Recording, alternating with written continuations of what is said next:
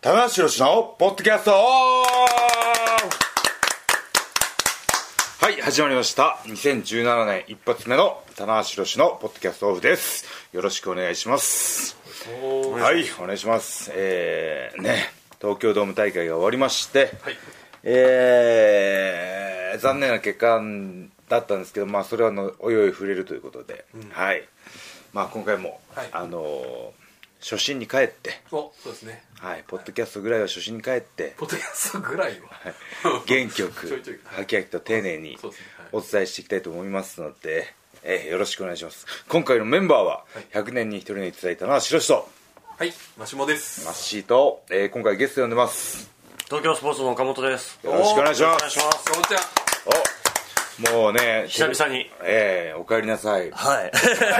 いいつ呼んでもらえるのかなと思ってましたただいまあのワールドプレスリングで、いそうですよあの解説をされてるんですけど 去年ぐらいからはい、はい、そいのつのか間にそんなにすごい声してるのあーねこれはね本当軽眼ですよそうですよもう選んだ人の軽眼というか、ああそう言っていただけるのであれば、のー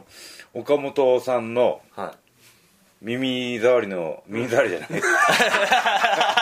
耳障りあの心地よい声のトあーンそうとですね声のトーンなかなかね声のトーンとえーあと的確な解説ははいはい僕の中でおおむね好評ですおおおおむね これねおむね大好評です 大好評これいはけいこれ言っていただけるのが一番嬉しいですあごめんねね はい棚橋選手が僕そう言って始めた頃にもうねいいなと岡本さんの解説超いいっすねってあ言ってあ本当ですかはいありがたいですね会場でそうお会会いして場で棚橋さんにそれを言われて、あの記事褒められるより嬉しかったです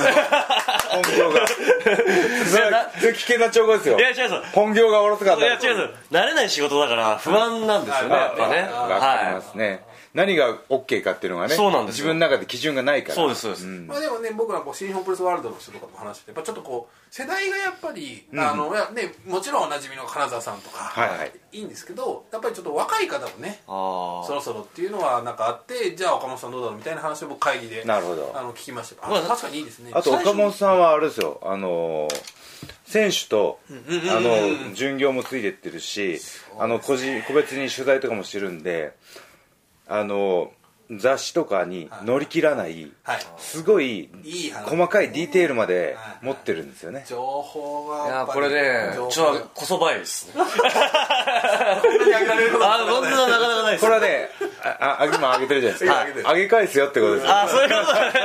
ねそれ言っちゃダメじゃないです岡か本ちゃんと目を見てるこの後俺のターンだからねはい来たなっていう来いよっていう顔するんだ多分なるほど来いよっていう顔がどう今ちょっとまだイメージできないイメージできただいや本当にあの解説席で見るようになって、はいはいびっくりするのが普段記者席で見てるのとリングサイドで本当に見るのって違うプロレス全然違うなと思うんですあよ、そうですかこれはこうリングサイドの1列目とかって、はいもう見たくても見れないお客さんは、よく言うもんねそうなんですよ、見たくても見れない席じゃないですか、であそこってあそこでどうしても見たいもんなのかどうかって、やっぱ分かんなかったんですけど、見たらこれは死ぬまでに1回はねリングサイドでプロレス見てって思いました、なるほどはい僕も一列目はないですね僕も解説とかたまにやらせてもらうんですけどなんかね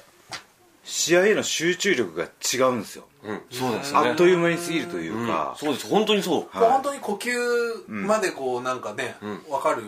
距離ですもんね本当だかにら年末の新日本プロレス大忘年会っていう番組があって、あありましたあありりままししたたで、俺あものね出てました MVP を選んあ MVP じゃないベストバウトを選んでくれって言われた時はいはいにえーっと2試合選ばせてもらったんですはよいはねそのうちの1試合が棚橋選手と岡田選手の30分はいフルタイムドローはい両国はいあれが僕実は解説席で見てたんでんあーちょっとあれ解説すぎだったらすごいだろうねちょっとねすごすぎて思い入れがあって、えーでもちいやろあんれ相当僕遠かったけど、ははちみつ二郎さんと一緒に立ち上が何回じもゃないです かじゃないですかだからちょっとねあ本当なにるほど今まで見たプロレスの中でおもう本当に一番と言っちゃうと、まあ、語弊があるかもしれないですけどもう間違いなく一番ですよ間違いなくなんで今こうボールだけをからの取るんですか待てない待てない立ま場あでも本当に一番と言って差し支えないぐらい感動したんですよいやあれすごかったよねうん、でもトースポのね、あのベストパートにはノミネートもなかったですけどでそうなんですよどするあのまあ、 1.4二郎東京二郎さんぐらいですよね二郎さん二郎がさん、二郎さんその試合はい上げてくれたんですよねあの1.4東京ドームがんノミネート先にされたんですよね、はいそうすると36分でですね同じ棚橋対岡田でエントリーするとこれね棚橋さんあるあるでベストバウトに同じ組み合わせの年間同じ組み合わせの試合がノミネートして結局票が割れるっていうのはねあーこれ2010年ぐらいから何回かありましたねこれ腕がありすぎてあのだから取った時の、はいえー2012年の岡田戦も、はいはい要は2月の岡田戦とん6月の岡田戦が両方大阪あって両方ともそれなりの票を集めてしまってでも結果的にはあれ6月でそうでベすスねトバウトを取ったんですよ勝っねた試合でそう取なっんてでするね、ねはい、確かに私も6月の試合の方が好きなんですけうんどうんうんうんやっぱねだから審査員泣かせの男というかねうんおああありがとうござ いますあんまり早くボールいやでもここ数年そうでもねえなと思って なんか過去の偉業を褒められ審査員いやいや過去を褒められてるみたいで今じゃない今はねいやでも本当にあの今は審査員がどうなんだやっぱね難しいんですよねベストバウトを選ぶっていうのはろううんいやいや30分フルタイムはね本当解説席で見れて光栄だなというか、まあ、プロレス記者としてはね大きい経験にあなれるしともう一つなんでしたっけ僕選んだんですか、内藤対ケニーオメガですだから AB ブロックのあの最決終勝戦戦前のメインイベント同士という G1 の連合ってやっぱすごいですねそう考えるとでねさん今年も3連戦発表されたじゃないですか、そうなんですよね、まあ、決勝はね分かんないですけど、その、ねなんだろう甲子園の準々決勝が面白いみたいなそうそうですねそうなんですよあそこあがれ一番面白いあれがありますよねでその前の年もすごかったじゃないですか岡田さんとはい中村選手と田中さんと AJ ああこれねこそうの2年でだからこの2年があるんで今年来は年は跳ねるように今年はだ から今年はだからあの、3連戦のうちの初戦目、2戦目も見逃せないぞっていうのが、そうですねもうファンは分かってるんじゃないかだっなてってみ気んがなします、全部をねそういうファンが選んでもうベストバード候補ね入そうりなんまでしすたよからねだからもう外れなしというか両国ってかあのいい会場ですねそう考えるとそうねすごい熱を見やすいというかね、うん選手もやっぱ乗るんですよね、ああいうところだと、ベストバード生まれがちというね両国あるあるが、魅力があるある そして1列目はもう死ぬまでに1回見ろということですいやね見れない人ももちろんいらっしゃるんでキーっていうね思われちゃうかもしれないですけどやっぱね見てみるとぜひ一度は見てほしいそうなんですよねこれ一回は見たいってやっぱみんな思ってると思うんですけど思ってるところにもう一回ちょっと煽りますけど見てください丁寧な煽り大さんはよくこうね分かって今はやらないですけど、リングサイドでこう見てみたりする、あれもやっぱり相当違いますねあもう集中力がね高まりますねね本当にこあっうといセう間コにンドとして見るのもね、はいあれだからあれは本当に、あれ世界で日本だけらしいですね若手があのシステムがね ああそうですねねあれ相当勉強になる、今回ねあの年末のシリーズから岡とあああそうですね北北村選村手がねあの巡業ついていきましたけどね、はい、ああいうシステムはね本当デビュー前昔はずっとあったんですよ入門してまあ若手がね今選手が多いんで、あのー全員はいけてないんですけど、ああやって先輩の試合を見て覚えるっていうのはすごい大事であ、ですよね、はでその見る距離ですよねやっぱね、ああそれでやっぱりい、ですやっぱりこう同業者ですけど、すげえなと思うんですよいや僕らの時だったら三重師とか橋本さんジョンさん武藤さんもう上がるだけで会場がうわーってなるわけじゃないですかどうやったらああなれるんだろうと思うわけですああよはいはいはいはいでまた次の日もケロッとした顔で試合するじゃないですかはいはいであのートレーニングをされててっていうところを見てるとあのー上がっていくことのトップに立っていくことの大変さを学ぶんですよああ身近で見てるとねどうやったらこうなれるんだっていうはい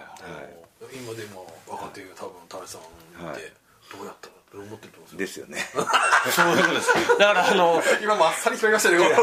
くださいっていう感じでだから十何年後かにポッドキャストやってるレスラーがいたら今の30種のポジションに田中選手の試合とあかるからもうあ 岡もこの間1月3日プロレスあ祭デりビュでデービューしましたねしましたけこれど田辺さん解説やられましたねはいしました、であのー岡もやっぱりこうね格闘技畑から来て、ねあのーえーブシロードうん、うんのあのーところが来たんですけど、はい道場で一から練習して、巡業ついていったことで、はいはいそのプロレスの大変さを学んだかなと、あだからついていくことも大事だし巡業中にね僕が変わってったんですよねやっぱりこおうーうんるほどもともとね頭がいいやつだったんですけはいはいどはさらにこうプロレスラーとしてのあー覚悟を決めたといううんうんかうんすげえ大変ななんだなっていう若手の時棚橋が感じてたような気持ちになってくれたんじゃないかなと思ってやっぱ大事なシステムなんですねこれのシステム大事ですよちなみにあのどこにも出してない情報が1個あるどこにも出してないはいなんですか棚橋付き人がついてます俺ええーはいあれでもついにはいえなんかそうなんですか岡ええ付き人第1号岡これ大丈夫ですかあそうなんですか情報的にはい全然大丈夫です、はいえーえーそけれはど私僕もはあ知のらな付いき人に慣れてないんで、まあ、何も頼んでないそれ仕事になってないじゃないですかはいへ付き人ーというものはやっぱ黙ってついてくるようなねはいここはいいよって言われたらいなくなるけどそうですねあのー金光はいはいはい今怪我でちょっと休んでるんですけはいど金光が天山さんについてたんですねでもあー金光がちょっと欠場あったんで岡が僕と天山さん2人についてるんですよおおなので岡あのが天山さんの仕事が主に多いんで、はい、僕の方はつあの試合後の洗濯ぐらいっていうだけであーそうもうカバン持ちみたいなのね想像しますけどいまやあ、で川も藤が長長田さんでねついてね、うんまあでも付け人ってやっぱそのねやっぱすごい大事なシステムというか、ま、見て学ぶじゃないですかそうなんですようんだから棚橋選手から学ぶことっていうのは当然やっぱね、もう他の誰よりもというレベルで大きいわけですか ら僕も武藤さんの付き人だったわけじゃないですあかあそうですよで武藤さんもただねさんこ武の藤さんだけ武藤さんと長州さんはあそうかしかも2人同時にすごいっすねその相二人対相反する ねこ武藤さんなんか簡単って言ったらあれだけどそんなにうるさくないイメージのいやそうでもないー武藤さんはあの一緒にトレーニングぐらいであー特になかったんですけどやっぱ長州さんが大変でしたねそんな感じします はいどっちかっていうと武藤さんのテンションで長州さんに着いた時に長州さんに怒られそうじゃないですかもう本当ねあの来やすい感じではい武藤さんに夜食事を誘われるじゃないですかはい先にはい「あ分かりましたお願いします」お願いしますとで同じ日に長州さんに「あただ飯行くぞ」って言われるんですあよあはいこの場合はい「あすいません誘われてます今日予定あります」って言ったら「まあこ今度断ったら次はないぞ」って言われてああいいっす怖いなそれ「気をつけ」ってなりましたねシャキンとかなって「はい」っつっえその後次はなかったんですか次やってくださいあのー同じことはなかったんてですなかったですそれあー事情は分かってもらえないんですかもう一人ついている先輩に誘われてるからそれはもっていうそれはもうえ言い訳するだけ脱足ですねああそうなんですねそんなことを説明していく方が関係ないそうとですねあと長州さんはあの外に飯食いに行くのは割と珍しくてちあょあっと吉野家買っそうですよね吉牛買ってきてくれって言われてそう真壁さんの時もそうだったんですけどそうですもう一っ走り行くんですよホテル着いて吉野家まで行って特盛り2つと特に特盛り2つと牛皿の特盛り2つうん牛多いっすねま待ってください徳ざ徳ざ とはい特盛りを2つ特盛りを2つと二つと特盛りの牛皿2つ特盛り餃子2つは二ついこれ間違えそうですね意外とはいはいとあと飲み物を買ってはいあのお部屋にお届けするっていうあーお味噌汁とかはいらないはいらないですいらないは非常にバランス悪いような食事ですよねそれ牛が多すぎるしなんかいだか一ら回にしても多すぎるもうだからあの今はね結構吉牛もすき家も松山ねいっぱいありますけありどますねないところも ああー地方で地方でえはいそれどうするんですか走りますねタクシーでタクシーで行ける距離じゃこのない辺にヤシがありますか的なそうですねあとこう今みたいにねこの Google の地図がない,、マップないですねないので、うんフロントで聞いてうわであの試合後にホテルからあの吉牛までダッシュっていうね すっごいー走るしゃべくんだみた いなえーいい練習になりましたよあとまあ2人付き人ついてたエピソードとしては、えー長州さんのカバンの中でボディーソープがこぼれ て長州さんのバスタオルがダメになってたんで、武藤さんのバスタオルをこっそり長州さんにか使って、で武藤さんのバスタオルがなかったんで中西さんが貸してくれたっていうへえいいエピソいーいドが話ですねテンパってる僕に「うんたな」っつっていいから使えやと「使えや」とあの京都弁で はい恩義がありますなるほどねこれがネネバー6人タッグにつながるさあ昨日のコメント最高でしたけどねあの3人のやりとりがねそっからいきますかねドーム大会を終えそて、うでねすよ、いつかの、ね、ニュージャパンダッシュまで終わったんですよね、やっぱりまだ新に今日6日ですよねはいそうですやっぱりこれ相当濃いですねもうなんか3日から3日からですけど3 4 5 345しかないんですけど、は濃厚ですね、濃厚いろいろありすぎてもう長い3日間でしたね、整理がまだね本当ですつかねない感じですけど、どうですかどこから聞けばいいですかねやっぱりとねまあ東京ドームですまずよはね東京ドームですねあーはい、僕ちょっとあの残念な結果になってしまってね、はいあのー巻き返しを狙う2017年だったんで、はい、あの非常あの非常に、あのー期待値の高いと、うん、棚橋ファンはもう、今年こそ棚橋やってくれるだろうと、去年我慢した分、はい、ブログのコメント数も非常に多くて。なるほど、はいはいあそうですよねかもうそれそれ見た段階で、あ確率的に期待されしてる人が多いんだなとあの棚橋さんが3日の大プロレス祭りのココメントでこれは内藤対棚橋すごい、はいそのコールとかの戦いになるって、はい僕実はそんなに実はあんまりピンときてなかったんですけど、はいはあのカーンなった瞬間のすごかったですね、本当に、はい結構もう二分割とういんうか、あのーその会見の時に DDT の時ええ言ってまのしたねその引き合い出したんですけどあの熱を団体内でひょっとしたら生み出せるんじゃないかっていう気になったんですよロスイングファンも多いしうん田中ファンもすごい応援してくれてるしこれファン同士のこのその応援合戦じゃないですけどんうん小競り合いというかうん熱が生み出せればすごい盛り上がるだろうなと思って一緒に巻き込ませてもらったんですねはいうんい、それもだからその双方のファンが思い入れが強い選手じゃないとそれって成り立たないんですよねだそうですねだからはいはいはいはい団体対抗戦ってあーそれはもう思い入れと思い入れの戦いじゃ団ない体です対か団体でね団体内で思い入れと思い入れの対決ができこれるはなかなかねカードってなかなかねなかなかないですねないでうん熱狂的な棚橋ファンと熱狂的なナイトファンがいないと僕もあのそうねアリーナでやってましたけどもはうい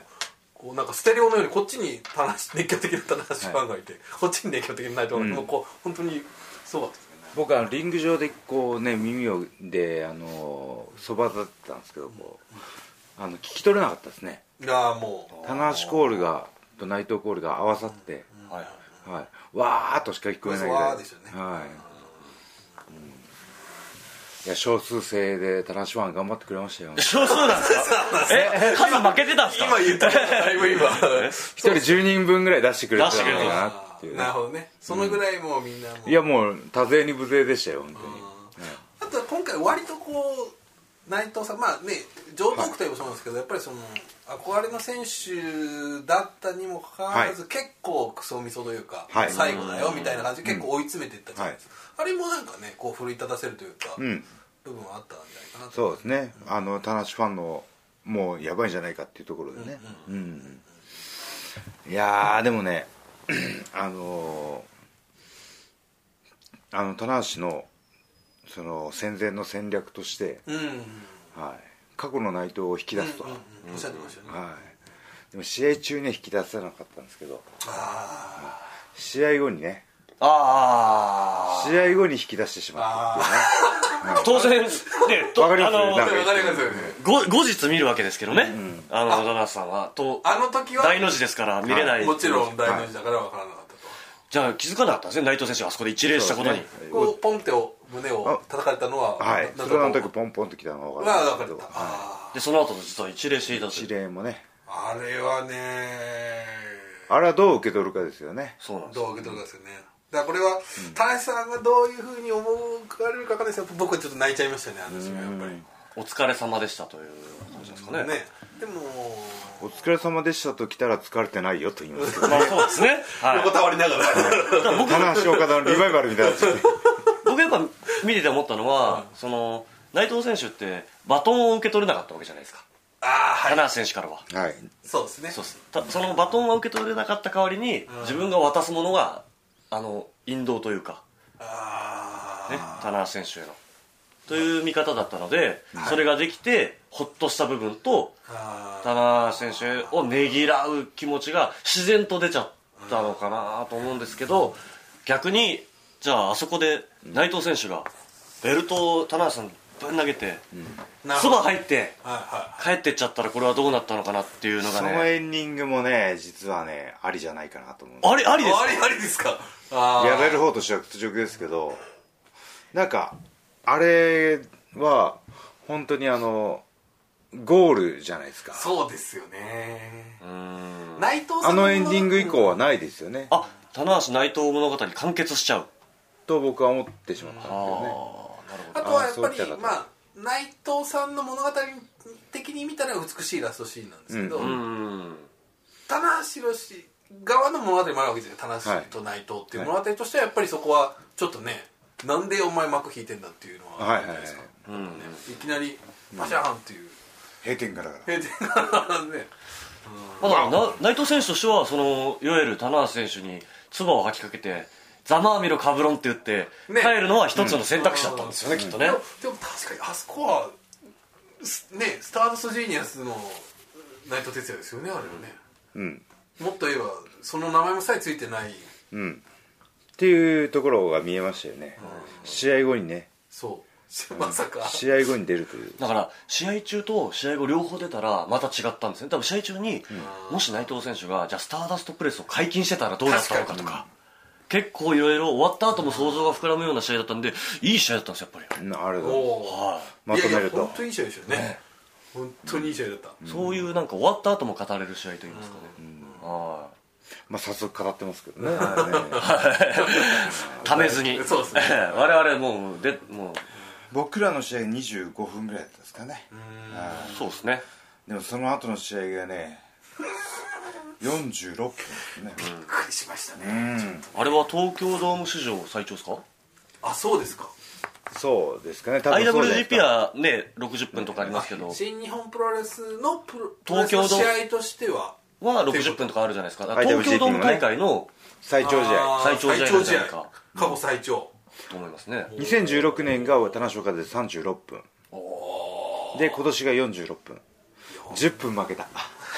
それ勝ち負けなんですか長ければいいってもんでもねないわけですけど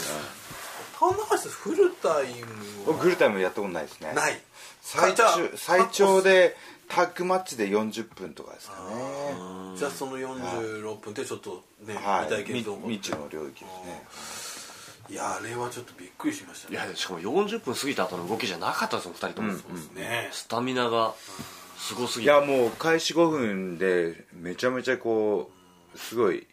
動きのあるレスリングというか早かったですねロープワークもあったしはいこのペースで動き続けられるのかなと思ったら動き続けましたねなるほど、ね、あとやっぱり誰もがやっぱりそのあの今その成田さんエンディングっていうか田無さん田無対内藤見た後に思ったことはこれを超えられるかっていうのはやっぱ思いましたよね、やっぱねそんなに盛り上がってましたいやすごかったですよですかだから結構それをでね途中まで割とこうなんていうかものすごいヒートするっていう感じだっはいたはからいはいはい、そうですねこう尻上がりにこうグーッと上がっていったっていうね、はい引き込んでいくというかあれはあのやりあのね方法論っていうのは田無さんはどういうふうに考えてたんでしょうそうですねあのー岡田のレインメーカーが返されたんですよわかりましたありまあしたそねこで分かんなくなったんですね勝負がうんしかもあれまあまあ決まってももうおかしくないぐらいそうのです時ね間をやってる、ん普通そうですのねねあれから言ったら、だからもう最終的にもう勝敗が見えなくなる試合っていうか、そうですね、まあ、そうですねプロレスの面白さの一つですけど、はいいやーでもあれはね諸刃の剣ですよおこ諸刃の剣の話でやれと言われたらできないですけど、できないですか来たあできないですねやれと言われたらもうきっぱりできないですけど、 きっかっこきっぱりとねはい、できないですけど、あのねあの 選手としてはあのあと新日本プロレスとしては諸刃の剣ではないかああれがあなるほどねなねはいはいはいはいまあまあまあまあその辺はねちょっと深い話になってくるんですけどねうんまあでもねあれはねちょっと僕の感覚ではケニーの試合だったかなって気がしままあすそうですねあーそうですねはい岡田は確かにそうですたあのー棚橋とやってる時もそうだったんですけど結構表情とかん間合いで試合あいつ組み立てられるんですねうーん動けるけど動かないというかなるほどなるほどはいはいはいはじっくりいくタイプなんですよはいはいはでいそこの動けるとこはババッと動いてっていうかけどすあのこの間のドームの試合は終始動き最初から動きっぱなしです動んきでっぱなしうんあれはケニーの試合かなっていう気がしましたなねそうなんですね、結構やっぱそういうレスラーの人はそうやって見る人多いのかもしれないですけど、僕わざわざねこれ他団体の選手なんで名前言えないですけど他団体の選手から次の日電話かかってきかかっててきたで昨日テレビ見たんですけど、ケニーはあれは半端じゃないと、はい負けたケニーのことを言ってるんですよ、プロレスラーの人はああケニーってすごいねと化け物だねっていうような、現役の方がそうおっしゃってそうるですそうです、しかもまあ結構トップレスラーの人ですね結構うん、はやっぱケニーレスレスラーみたいなの見るとケニーの試合なんだなって思いましたね、あなるほどなるほどねうんいやーそうかまいあやでもメインイベント盛り上がったんでね本当、あのドーム大会でもあのねあの僕がファンの頃はねあのもっとたくさんのお客さんで埋め尽くされたんですけど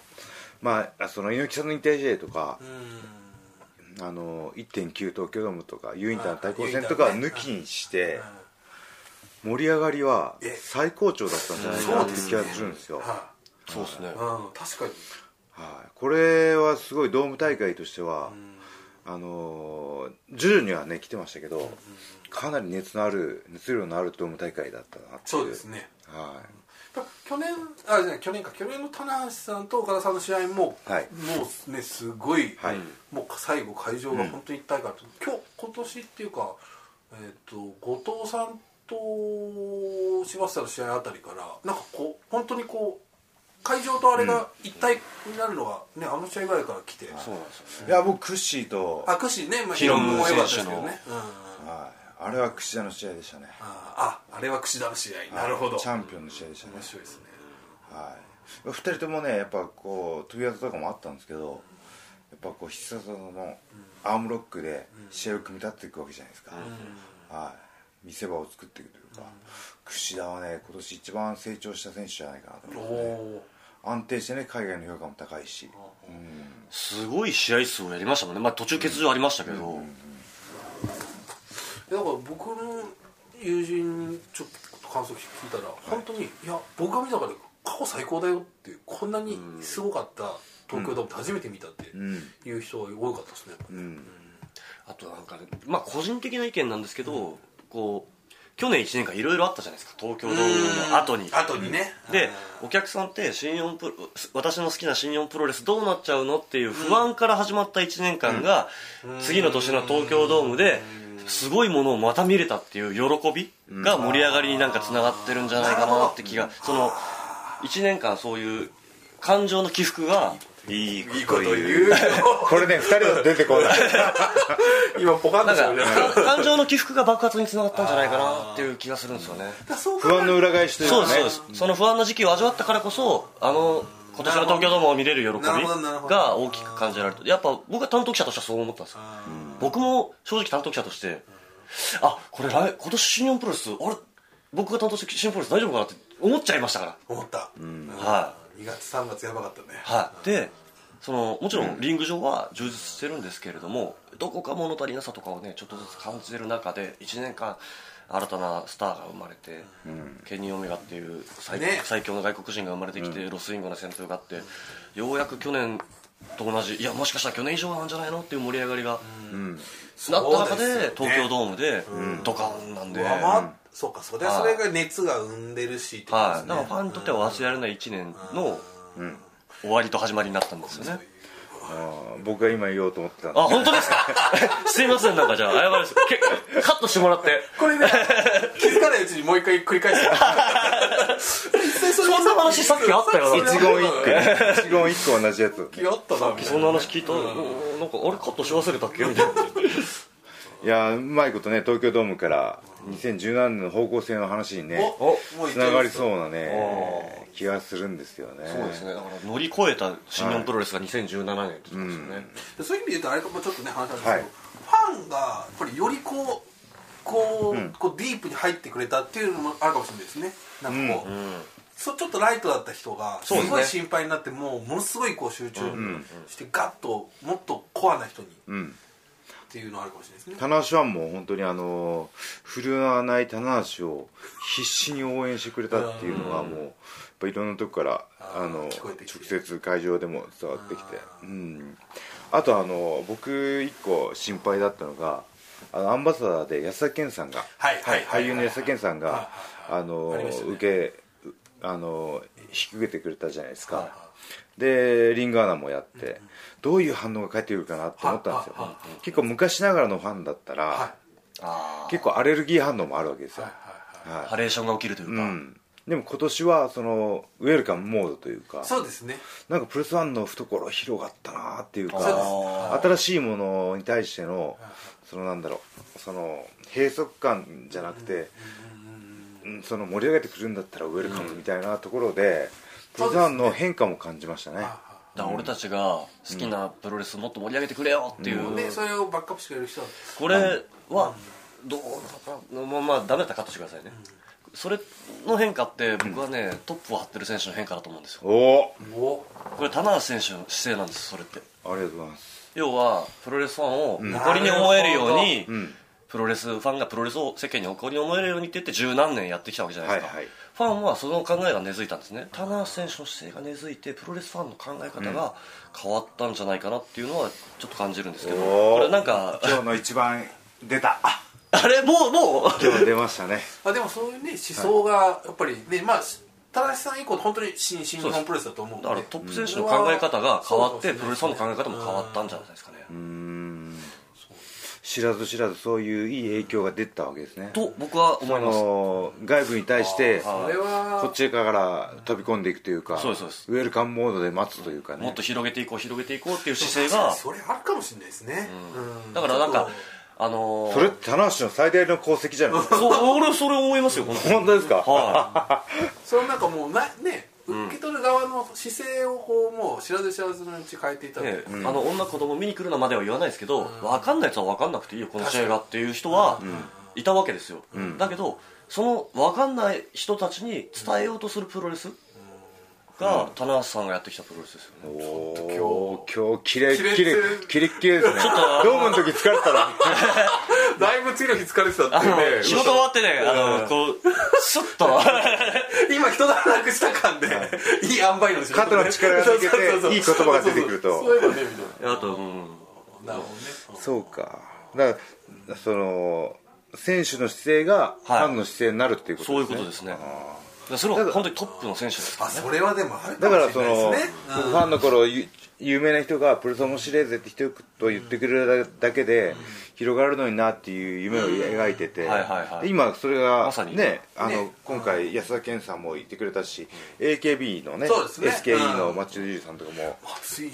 さんめちゃくちゃハマってます、ハマったらしいですね。はい、一瞬でもうズボハマりですよ、はいツイッター見てると大変ですよ、もうプロレス関連のつぶやき多い今でずすーねっとやってましたもん、だからもう新日本プロレス公式どんどんリツイートしてわざわざ乗っちゃった これ幸いにと乗っちゃったんだ、新日どん本。どんいやでもあの本当に3人ともねちょっとあの、そうですねな胸熱くなって、ねはい、こう感情的になって見てくれたっていうのがあって、それもやっぱりあれね結構近い距離で見せたっていうのもあるかもしれないですね、であとねあのープロレスの練習も実際されてるっていうねああなるほどじゃあちょっとやっぱりこうね東分かるというのはある、はいそうですね。凄さがより分かるという感じです。僕今回だからサイプレスユノさはいんはいはいはにい曲をお願いしたんですけど、はいでそれは実は結構すごくがいい曲を作っていただいて、あの YouTube に PV 載せたんですけど、はい最初ちょっとやっぱ否定的な意見が、うんわーってきちゃって、で結構その上野さんもともともとプロレスファンだから、んすごいショックを受けたらしいんですあ、けプロどレスファンにそうだけにいうつ発上野まりさんもこれそうそうつまりレッスルキングダムのテーマのでんでんでんでんでんでんでんが好きな人が結構、なんでだみたいなありましたもん多かったねですよ。うそうんできちんまあと定着したものが。だからそれはねまあわかるんですけどでただ、えっと結果的にでも今見るとその「いいね」の数がそのまあ YouTube ってよくないのあといいねねがこあのー親指のね親上げ指下げので10倍ぐらい「いいね」がついてあてーでもう結果的にすごいねいい形で、あのもう本ご本人も喜んでまあ会場に来ていただいたんですけど、はいはいはい喜んで見ましたいだいてはい、ライブもね成功したんで、だからそれと見てもやっぱり、まあ、ちょっと一部のやっぱりねこうはい人のそういう人たちが、まあ、いるにせよ、会場の人だったりとか、あの大プロレス祭りでライブやってもすごいみんなファンがこう一緒にやってくれたりしてたそうんで,、ですねはいそういうやっぱ姿勢みたいなのはいやそのねあのサイプレス上野さんが、が好きな方も興味があそうるでしすねっていうはいこうね、あの矢崎健さんあそうそう AKBSKE っていうこうねジャンルを飛び越える、今回ね新しい形がまた提示できましただねからその新日本の会場にはだから今タナシズムがだから渦巻いてるわけですねまあちょっと僕はね今回はねあの石川五右衛門ファンと おお石川越えカメラマンファンとはですよガロファンとおドラえもんファンもみんな持ってきま持ってしきたまねした1年のね集大成としてねそうですこねうみんな来なよっていうねはいまあ結果だけ出なかったですけどい結果だけでなくてあの最低の1年でしたあの最低の1年すごかったですねそうですね大プロレス祭りのあじゃあ大忘年会のはいね HG さんが気に入っちゃってるいやあれもあれも僕で当然リハーサルとかでも見てないんで、あの煽り V のあれで入ってたんですよねそうこそうで本当にねでも生放送中に見てこれひどい言われるおい言い過ぎだろ 拾った方がいいのかなと思ってでも自生放送だか分らで自分で言うのは分かりますよそうそうそうそうねそうですいやよ俺今年あー最低結果でした出なかったとで田中さん発信で拾うのは分かるけど、あのオフィシャル発信でやってる、オフィシャルが最低を公認するって いうオフィシャル公認っていうね、うんいやいや全然最高最高でしたよ最高ではなかったにせよすごい充実まあ感があねりましたからね、充実ってずっとおっしゃってますからね、はい、だから今年はそれを反反面教師にしておはい、はい、いやあのーちょっとねやっぱりこう初心に帰っておしっかりおコンディションを整えていくっていうのをお一番の目標にして、ーなるほど、はい、去年はあのーそう一日明日から晩まで仕事で練習に時間が割けない時もあったんですよあどうしてもいけん練習ジム行けないとかあったんで今回は仕事があるにせよ午前中だけは開けてもらうとかはいはいあそそういうしたら道場行けるじゃないですか、プロレスラーとしての活動を、はいもう本当にベースにまず引かせ、は最低限引かしてもらってそうですねで来たものはまあはい受けるというそうこでとすね、はまたそのトレーニングの時間が取れないと体ももちろんですけど田中選手はトレーニングできてないとフラストレーションを感じてしまいますもんねい、ストレス溜まる食べる太る練習できないストレス溜まるってこうね負の連鎖にあとこ陥りれもまうす脱げないがね脱げない脱げ ないはいいいんですけど これ脱げないが入るとこう本当に負の無限ループそうがでこすね自然に脱いでるぐらいがはいあの一番健全な精神状態なので最近脱いでないなみたいなちょっとやだばっいた、からもしれないはい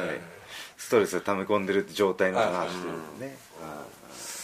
いやー今日いい話が多いな本当ですねやっぱこう2人じゃ出ないですね新しい感じがねなんかいや普段出てないんですから出てますえー割普と段ね同じぐらい出てまいすやいや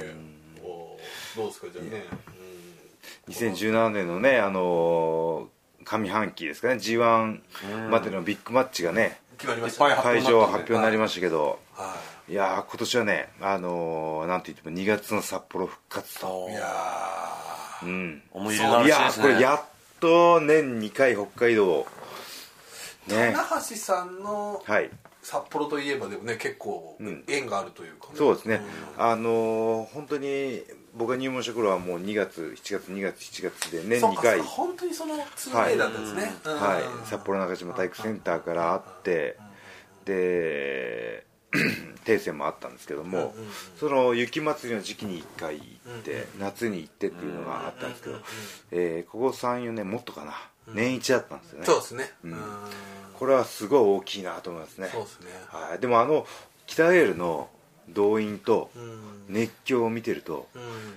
いけるなっていう気になりましたあもんーねねあのだから G1 北開海幕道すごいですもんね G- G1 の開幕戦が毎年外さないんでうんいやあれだからね僕周りでもちょっとだから大阪行きたいとか、はいまあ割とこうねあとどんたく行きたいってあって、今 G1 開幕に行きたいっていう声が結構ねあ出ーてきてますねやっぱね札幌に行きたいと、はい、でその流れでね今回2月っていうのはね、んまたプラス新し結構ね神がかってますからね G1 開幕戦っていうのは毎い年ねうんこと去年もねあのー開幕戦が石井天山戦ああそうありましたね泣けましたね泣きましたねはいいきなりあれ来るんだっていうねまあ私ね、田中さんと佐野さんまあねそうはい言われてしまいましたけど、はいはなんかこう佐野さんがついに覚醒したみたいなね、試合でインパクトもあったなしんか棚橋に勝っった選手ってみんな上がってきますよ、それはま あまあいやいやいや岡田から始まる今更そこの議論に入りますか岡田から始まるそこはまあね岡田でしょケリーでしょうんそうですでね今回内藤でしょでしょ踏み台いやその位置にいるんですよあなた何年も前から 今更何言かなっりてるんのです位か置です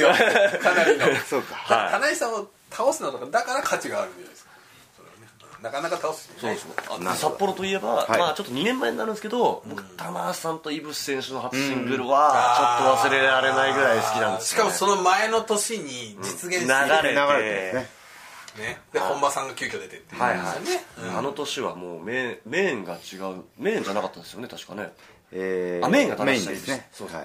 メインが田無さんと井口さんそうですああそうでですセミが中村さんと柴田さん違うな柴田さんと AJ かそうですねいやいや柴あそう柴田ねそうそうそうそうそうじゃないですか柴田中村もどっかでやりましたね多分、えっとねその前です14年かなさ札幌の一番最初の年が柴田中村柴田中村でで、えっと、田無さんと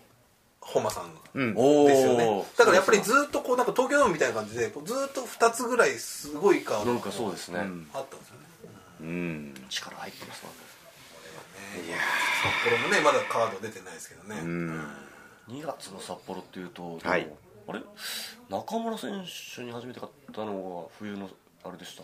えー中村に初めて勝ったのも北海道ですねですよね、はいその時冬でしたよねだってね冬ですはあ雪に飛び込んだ記そう憶がそありうまなんか僕もすそれ雪雪に飛び込んで思わる 雪に飛び込んでるゴングの写真がそうそれのが表紙になってる雑誌はやっぱね僕当時全然プロレス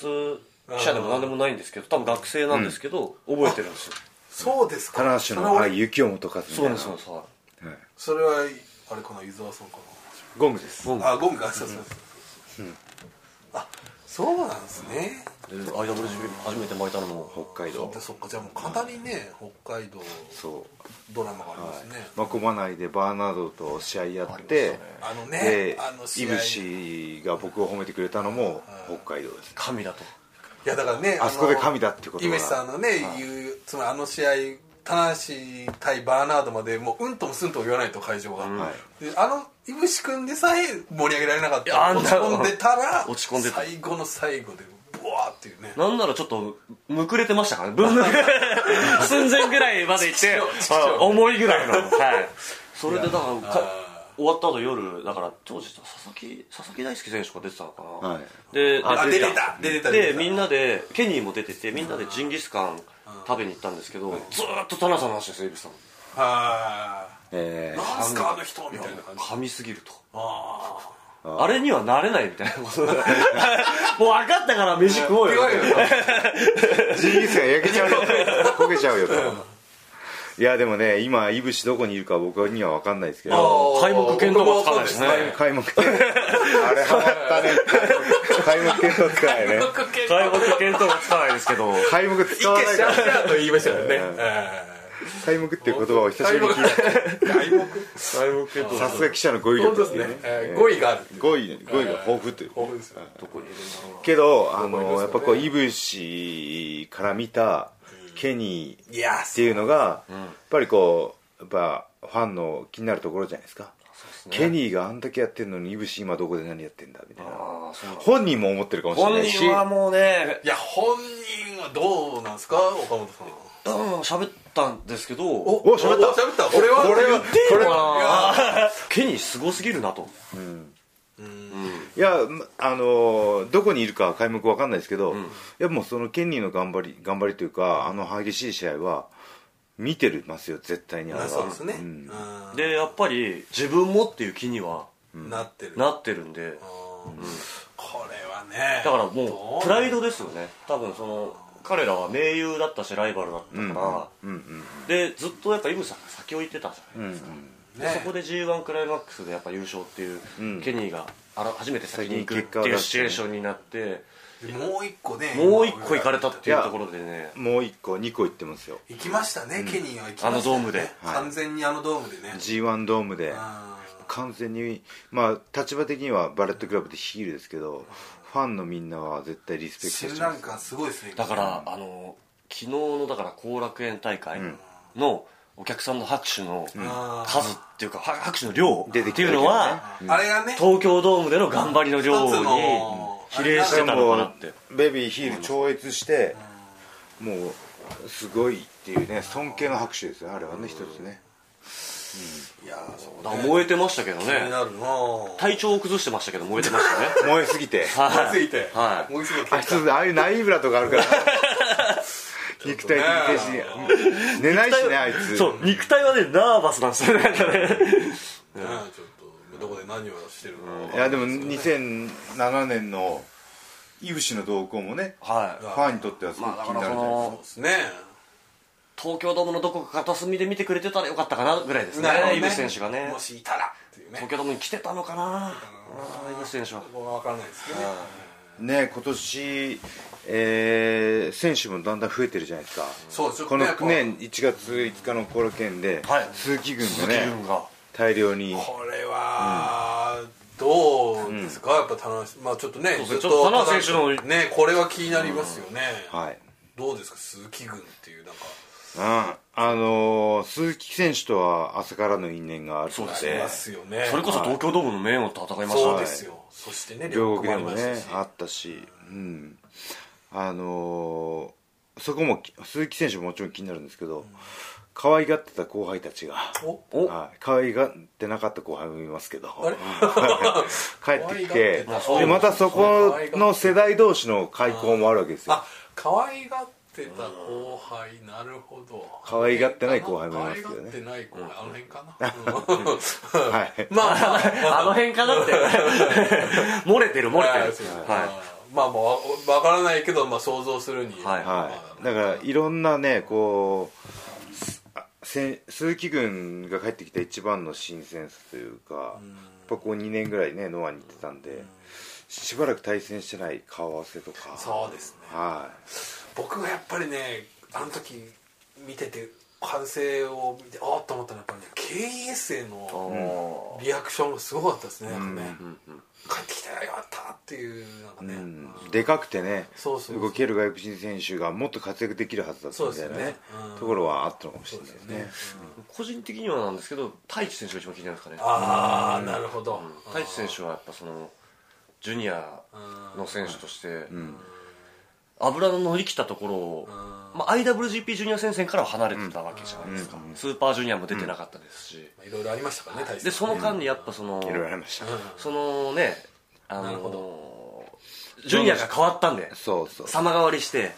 日疲の労ねまで遡ってるわけですからもうこれはちょっとジうかュニアはやばいですね今年ねもうちょっとね櫛田がね、あのー絶対的なポジションを築いて、でヒロムが台頭して、でね、あの海外にね、小松田中みたいなそうですねところがあって、ね、そこにデスペラード、そうですね太一で、僕、期待してるのは金丸選手、お金丸さんそうですよねまだあまり言及まさあ、れて新な日いです本けのど、ファンにはあまりこうんうんうんうんう知られてない選手ですけど、同級生なんですよ、同じあそう40っ歳すで。かはいそして高校球児としては圧倒的に負けたという僕甲子園行ってますからねあそうかそうですか甲子園行ってますけどね僕あの金丸選手はね割と縁があってそうなんですかへーなん僕大学の時に全日本のお第五グランドームっていう京都の宇治の方でやる試合のアルバイトに行ったんですよほうはい会長整備のほう逸材 逸材なのに逸材なのにポッドキャ今ストそんなシーンもあったんです逸材がそんな時期が、はいでそのあの当時その大きいアリーナのはいはい天井にあの照明を吊るすのに必ず金丸選手がこう何球を何かカラーボールを投げてあと上の柵にビニール紐をくくりつけて通してそこにワイヤーを変えてグッグッと上げていくっていうアナログな作業だったんですね、はいでも当時選手バスがその時遅れててあの誰もその天井にボールが届かないとーまさかでそれは金丸選手の役目だったんですけどそこは僕があのやりますって言ってはいはいとはい、第5グランドームのうん天井にボールを投げて、はあのそのワイヤーを吊るすっていうねそれはうまくいったうまくいきましただあから僕金丸選手に借りがあるんですよあの時俺がやってやってたら歌詞ですね小さあ貸しだ貸し借りじゃなかったそれ難しいねんだなあの向こうは一切知らないってねあのそんなこ言いがとかりですよね本人に言ったら知ったこっちゃねえよそうです ねはなるほどあそうですね金丸選手そうですね、ちょっとい、いやでもすごいコンディション良くて動けてっていうねあとはあのどのた対戦相手とも顔合わせが実現してないっていうじところは面白いかなと思だからあのそうですね今年櫛田選手がスーパージュニアあ去年か決勝でやって、うあそうですねめちゃくちゃ面白かったっていうと、つまりその流儀が全く違うらしいんで、全日本とは、そのあこんな流儀で来るんだみたいな、いやいやあのーね結局全てのでも宝をよこせって言ってるんでこれは全タイトルホルダーが狙われることになりますよそうねですねそれぐらいの人数揃ってますからねあタッグでも6人でも六人ヘビーヘビーでも6人はい6人6人の話に行きますから6人びっくりしましたね どうもネバーシックスチャンピオンですね二度目の体感あ二度目の大会ですああそうか2度目だ、エルガン吉田そうですねそうですねでもこのベルトは短命の傾向がありますねそういやだって2回以上防衛した人いないいないですねあでも小島さんたちはやってていいですかやってないかあれだから V1 なんじゃないですか取ったのがだって神戸ですよね取って一回守って強いとしたっていうことじゃないかなそうかじゃあ頑張ろうかないやあれ意外なチームでしたね、あれだからかカードが当日発表あったじゃないですか、はいメインのイベントメインイベントを発表した時にざわつきましたよね本当ですかはしたしいたあねえええど何よどよっていうえ何このチームみたいなそうそう挑戦するのみたいな、はい なんかそのセミまでに入らなかったあまり端数みたいなや確かに言われてみればやめたまえ尾崎さんが名前を呼んでないなっていうところではあったんですよねだから なんかこう棚橋さんってやっぱりこうねどっちかというとつながりが深い選手、まあ、いるわけじゃないですか本体でも、はいまあ、櫛田選手だったり、吉田選手だったり、はいエルガンだったりっていうね、まあ、ジュースだったり、はいそれは分かるんですけどその範疇にいない人たちそうとですいきねなり組んでるっていうつながりが浅いって浅いっていうどよどよってきましたよ、で組んでみたら組んでみたら結構ねなんかそのそうですねいいコンビネーションっていうかはいなんか意外とパワースピードテクニックそれぞれうううう柱があってそうですね、はいテクニックだと誰ですかえテクニックは一応もうなんていうんですかあの、はい田口さんあーまあそうですねパワーがまあ中西さんで僕はまあ田中さんスピードスピードまあまあスピードテクニックは2人で補ってるのかなっていう感じがしますけどね、まあ頭脳というかね頭脳も大体ですかあじゃあ僕頭脳であの司令塔の下りが面白かったですねあの LINE でやり取りしましょうそれ知らんわって大いう丈夫かなっていうね、はい、なんせラねイブその前前日に東京ドームでガントレットマッチって言ってねあー4チームがはも,、ね、ものすごい激闘の末で、はね、ロスイングを勝ったわけじゃそないうですよあんなに大変ない人がいよあれさんだから12人ですよね、はでしかもうわーやってやってやってドームでやって翌日違う人が取ってるんですよだから6ロスイングは多分1日天下なんで、これは新日本のタイトル史上初なの初24時間持ってなかったみたいな、そうあですね24時間ぐらいあかぐらいですね、初じゃないですかこれはちょっとロスインゴファン相当ショック受けてるでもねロスイングはみんな意外と防衛ゼロに終わる結構ありますからあイービル選手イービルも一回レバーゼロ防衛でできすずしブッシュ選手は IWGP ジュニア一回も防衛できてないしブうッですシねュ選手はあの CMLL のベルトも一回も防衛できないで終わってるんでドラダン選手から取ったベルトだかなるほロスイングあるあるどロスインゴあるからら最大意外と最大瞬間風速は強いんですけど長続き しないあまあ台風何号みたいな台風をどんどん生み出していくしかないですよすぐ熱帯低気圧になっちゃうというロスインゴ台風説って意い外うと通り過ぎるの早かったなみたそういなああでもまた台風来たみたいいやもう次のできてますねな そうもう次の作ってから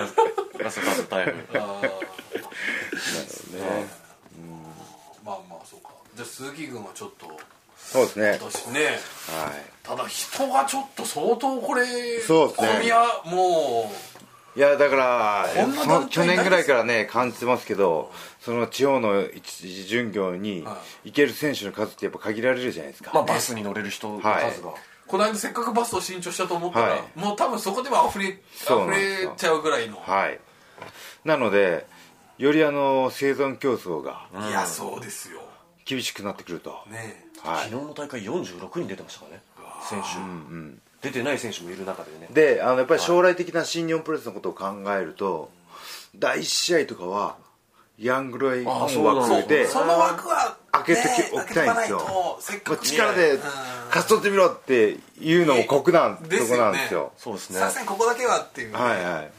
なんとなく第一試合はいや若手同士のシングルマッチっていうところは、まあねなんかあっても将来的にも必要なんじゃないかっていなうんかあと中国のお客さんもそれ見たいと思いますよ、あそうで未すね来を担う選手の試合を今のうちに見ておきたいっていうのは、やっぱあれが一番ベーシックなプロレスの形じプゃロレスのあの取説みたいなそうそうですよねそうなんですよギブアップもあるそうでしすよねうんカウント3つ入ったら負けだよっていうところを第一試合からそうですよねまず説明するっていうイントロダクション的な部分もあそうるですしよね一番シンプルでそうですね、色がでヤングライオンたちは試合をしないと覚えないし成長もないんですよね、うん、そこはまあさすがにねそこは未来未来の投資枠といううか、田中選手小松選手の第一試合好きだったんですよ僕は、ああね確かになかなか決着がつかなかったことだしねあでもあれはプロ,、ね、プロレスのいわゆるその取説がそうですね全部詰まってるのいろはというかややってましたよね、いやーねちょっと岡さん岡選手もねデビューしてるしじゃあちょっとやっぱちょっとあと道場でね、あのもういいつでもデビューできそうなお練習生たちがいるそうですね4人いますか4人らはいあそうか北村選手もいますもんねプラス3名ああそうかじゃあ、はいこれはちょっとねどんどんんそこはやっぱりどんどんどんどん若い選手をは出していかないといけそうなでいすよね未来を考えたらね10年後と考えたらやっぱり育てなきゃいけないとなるとその僕もうかうかしてられないとあれはい、タイトルホルダーじゃないですかはい、だんだんポスターから外れていってしまうといういやね見てください東京でもちゃんとバーンってきてますよこれまあ前面に全面にねはいポスターも真ん中に戻りてえなあれはあここですかこの岡田選手この一にねこれ岡田さん一がね、なかなかちょっと譲らないぞっていう感じがありますけどね、あのケニーもねあのちょっと戻りますけどケニーももちろん上がったんですけどやっぱ岡田のね頼りがいというかね、そうですね強さもね、じまたさらに上がったというかだね、から棚橋さん以外とや,、やった初めての東京ドームイベントですもんね、やっぱあねそうかそうなんで棚橋さんとしかやってないですもんそうかそうかよし粘ったな棚橋 いやいやもっと粘りましょう粘りましょうか すなんで過去形なそんうですですか顔系やめてくださいちょっと、いやーそうですかこれはねそうね壮絶なサバイバルになるんじゃないですか今年はちょっと、そうですねそうです本ね当にそれはもう2017年の予感ですねそうですね予感予感予感ねおーはいだいぶねそんなサバイバルな予感がしますねあいやでもこの団体内の競争が激化するってことは、よりあの精度の高い選手が出てくるってことなので、レベルアップにはつながまある、そうですね、はい新日本全体のレベルアップにはつながっていくと、ううんうんうんうんいい流れになってくるんじゃないですかんねファンはねそのファンの方は選手お好きで大丈夫かってなってますけど、そこは生き残りですから、いい効いい効果があると思ってくださいねよりこうそうですね、はいこう切磋琢磨していくそうより稽古をした選手がは会場の反応を勝ち取った選手が出れる枠っていう、まあそういうことですね、これはでも新日本プロレスの歴史上でもここまでね人がいっぱいいるってなかなかないユよニットがもう5個目になるってことですか、本体ケイオスこんなのもあうれ本当に僕 WWE 以外ないですよねこんな世界にね僕が6個目作るってあんまありますけどね新ユニット立ち上げ ますか僕ね結勝ち構場みたい勝ち場のさらなる今回ねけ1.5って今結構何かが起こるって言われてるじゃないですか、去年はね AJ の追放劇があったりとか、 23人から聞いたんですけどね棚橋選手ヒールターン説っていうのが若干ああ上がってたっぽいですねはいはい来るんじゃないファンの間でですか間であはいはいでもあの後楽園の入場でバーンと新しい「あのゴーエース!」って入ってきた瞬間にこれはないっていう この明るさこれはないと あの GO エースね、いあの新入場曲も最後ちょっとふら、触れておきたいんですけどもあそうですよはい、あの掛け声が入るんですよ「はい GO エース」ってね、はいあれはねもうひこれがねもう本当にずっと使い続けていくつもりなので、は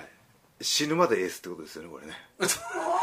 死ぬまでというかまあそうですね使い続ける限限りりは「GO エース」って自分で言っちゃってるんでそうですねはい、ってことは棚橋以降のエースが生まれないっていうねはいさっきの会見でもねそうですあのえ本当でー、すかちょっとね岡田選手に対して質問が飛んで、岡田選手にとって新日本プロレスのエースとはそうそうみたいな質問が飛んだんでやっぱもう岡田がエースと認識するマスコミの人はなやっぱ何割かはいらっしゃるということですね、はいか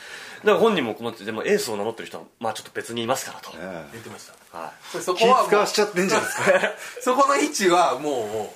う,、ね、もうまあこのエエースエース取りを来る人がいたら別ですけどそうですね欲しいえ欲しい人がいたら仕方ないですけそどうそう仕方ないい、あのだから新しいパターンすぎて、エースってこう称されるものだって名乗るものではないのでそうかあのね名乗るパターンっていうのはあのおそらくスポーツ市場においても初なんじゃないかってい日う本のプロレスのエース感を変えてしまったっていうのがありますね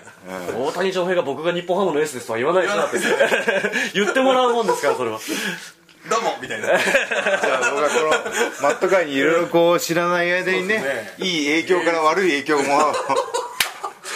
エースことエースに関してはね長嶋さんのね背番号3じゃないですけどそうねです欠番になっちゃうっていうねそうだそうミスターはもう生まれないわけですよね確かにってことは棚橋以降エースが生まれないっていうこれ新日本って非常にまずい状況です よこれは不幸な出来事ですね 結構エースっていう単語はねポピュラーなもんなのに消滅させちゃいますかエース若い衆が俺エースねやめとけみたいな そこやめとけみたいなそねっちのだいぶあの人にイメージ引っ張られてるよっていうね そうですねエースは名乗ったことによってそこは不可分領域だみたいなねまあね棚橋の甲と財がねこう見え隠れしそうですねましたけどもはっきりと見えねてきはいちょっと時間もねはいだいぶ経ってしまそうですねそろそろねでは最後に告知です、はいえー新日本プロレスは、えー1月半ば頃ですねはいはいファンタスティカマニアはい、13日の金曜日がですかねはい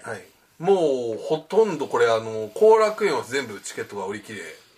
3連戦3連 お戦どうですか初めてですこれ、うんえっとまあ、前売り券です当日券はありますけど、はいはいあの立ち見が、はいで、えっと大阪ももう今ほとんどないんじゃなないいとかなと言われてます、はいあまああとねちょっとだからもうもうえーまあ、京都だったりは愛媛、いえー名古屋、はいまあこの辺がもうまだチケットありそうな感じですよね、はいまあルチャドールがね生で見れるっていうのも年に1回ここだけなんで、そうですねはいはい田無もねまたペイントするかもしれないし、おはい、雰囲気でごまかすっていうね ちょっと それ自己発信やめえて大丈夫これ最初の予防戦ですあそうですね予防戦、 えーまあこれ一回ねハードルはい、ハードルを下げとくっていうね そうですね上切った状態からが分かるでも本当下げきたまま状態出した らあごまか雰囲気でごまかしてるんだっていうところまでバレますけど ね もう最近ね情報が肩でねうですね本当に出しすぎちゃってなるほど逆パターンっていう効果がね、ええーありますけども「アンタティカマニア」からね、えー1月後半シリーズから2月のビッグマッそうですチ、ねえーまあ先ほど言った北ね海道札幌はありますから大阪と続いていきますんでね、えー詳しいえー情報は新日本プロレスのホームページでチェックとあと大阪はもうかなり来てるみたいあな本当ですかすでにもういいですねもう来てるみたいですはい、あとね東京スポーツはい大阪スポーツ大阪スポーツはい九州スポーツとはいはいよろしくお願ね、いプしロまレスのす情報は東スポからっていうことでね、はいそうですねはいごひいきいただければそうですねはいうん最近でもこう記者ということはあんまり忘れますけどねあまりにもこう解説的ないやでもトーストさんはあの必ず記事には署名が入りますんであそう岡で本こう一番です最けど後にあこれが岡本さんの記事かとでこれ書いたのあいつかみたいなそうですね長津さんが怒るみたい ななってもらえ るとなんで長津さんの悪い記事になったんですかそれは先入観が強 すぎるねトーストさんからねはい最新情報ぜひよろしくお願いしますはい今年一年も盛り上げられるように頑張りやまっすていきましょうはいということで以上棚橋宏のポッドキャストオフでした